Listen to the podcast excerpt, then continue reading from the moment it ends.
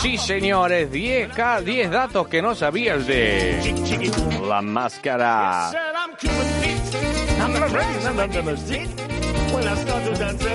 Chic chiqui boom, chic chiqui boom. Bien, eh, número 10. Dos dientes de gran tamaño del personaje The Mask, la película de Jim Carrey. Usaron, se usaron originalmente solo eran para escenas silenciosas. Sin embargo, Jim Carrey aprendió a hablar con ellos para que su personaje sonara un poco más loco.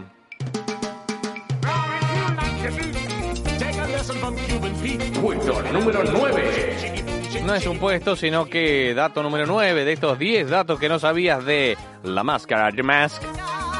El traje amarillo plátano que lleva Jim Carrey, que entre paréntesis, eh, en toda la película alrededor de 5 minutos son, pero quedó tan en la, en la memoria.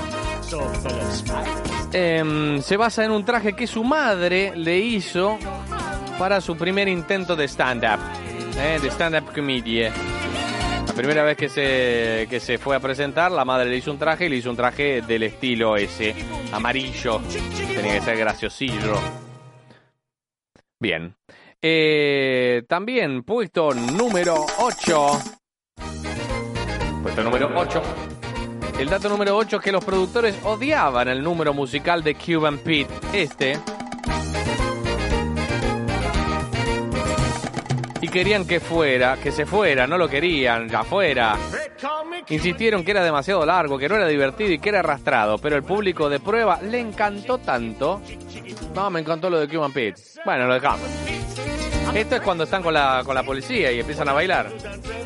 Chic, chiqui boom, chic, chiqui boom. Es como un sí, que se le mete como un medio musical ahí.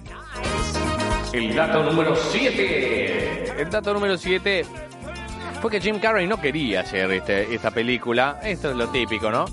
Jim Carrey lo único que le atrajo al proyecto más que cualquier cosa fue que Stanley Ipkiss, el protagonista, al igual que él, es un gran fanático de los dibujos animados. Y que por eso le dijo, bueno, dale.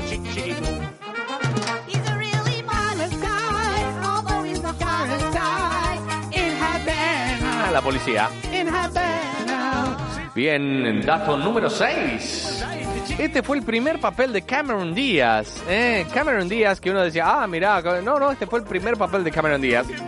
Los productores habían sugerido originalmente a Anna Nicole Smith para el papel, pero en última instancia la decisión se revirtió cuando encontraron a Cameron Díaz mientras estaban dejando una agencia de modelos. Dijeron, "Eh, ¿la, rubia esta quién es?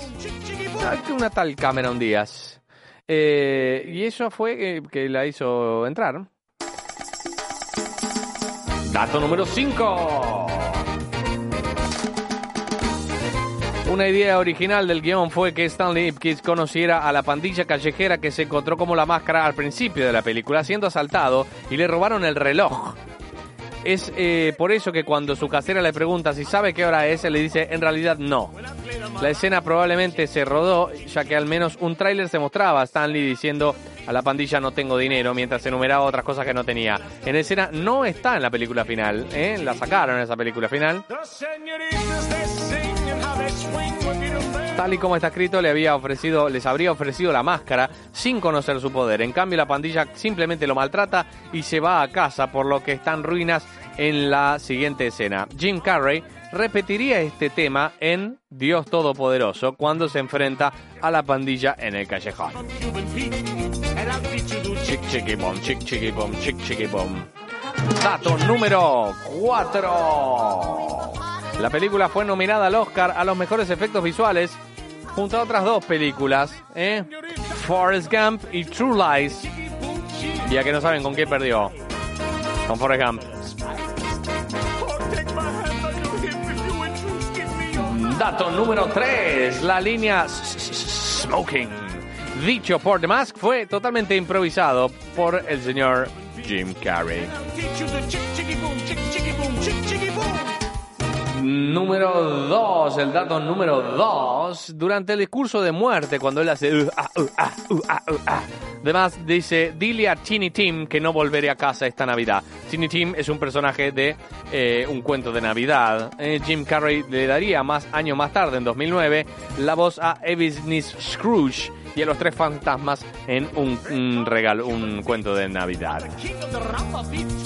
lo que son las cosas, ¿no? Cíclico, cíclico. Y el puesto número uno, el dato que no conocías, 10 cosas que no sabías, en este caso de The Mask. El papel de Stanley Ipkiss fue reescrito pensando en Jim Carrey. Al principio no era así, pero cuando el director Chuck Russell le dio el guion a Jim, Jim lo miró y, y lo leyó y dijo, siento que esto fue escrito para mí. Entonces dijeron, vamos a reescribirlo. Y lo reescribieron más adaptado a Jim Carrey. Entre paréntesis, y es un bonus track. Esta fue la primera de más de 10 películas de Jim Carrey en alcanzar los 100 millones de dólares a nivel nacional en la taquilla. Así, sin más. Ahí estaba, ¿eh? 10 cosas que no sabías de Jim Carrey, no, de The Mask. ¿La viste? Sí, obviamente. Hay que verla una vez más, ¿eh?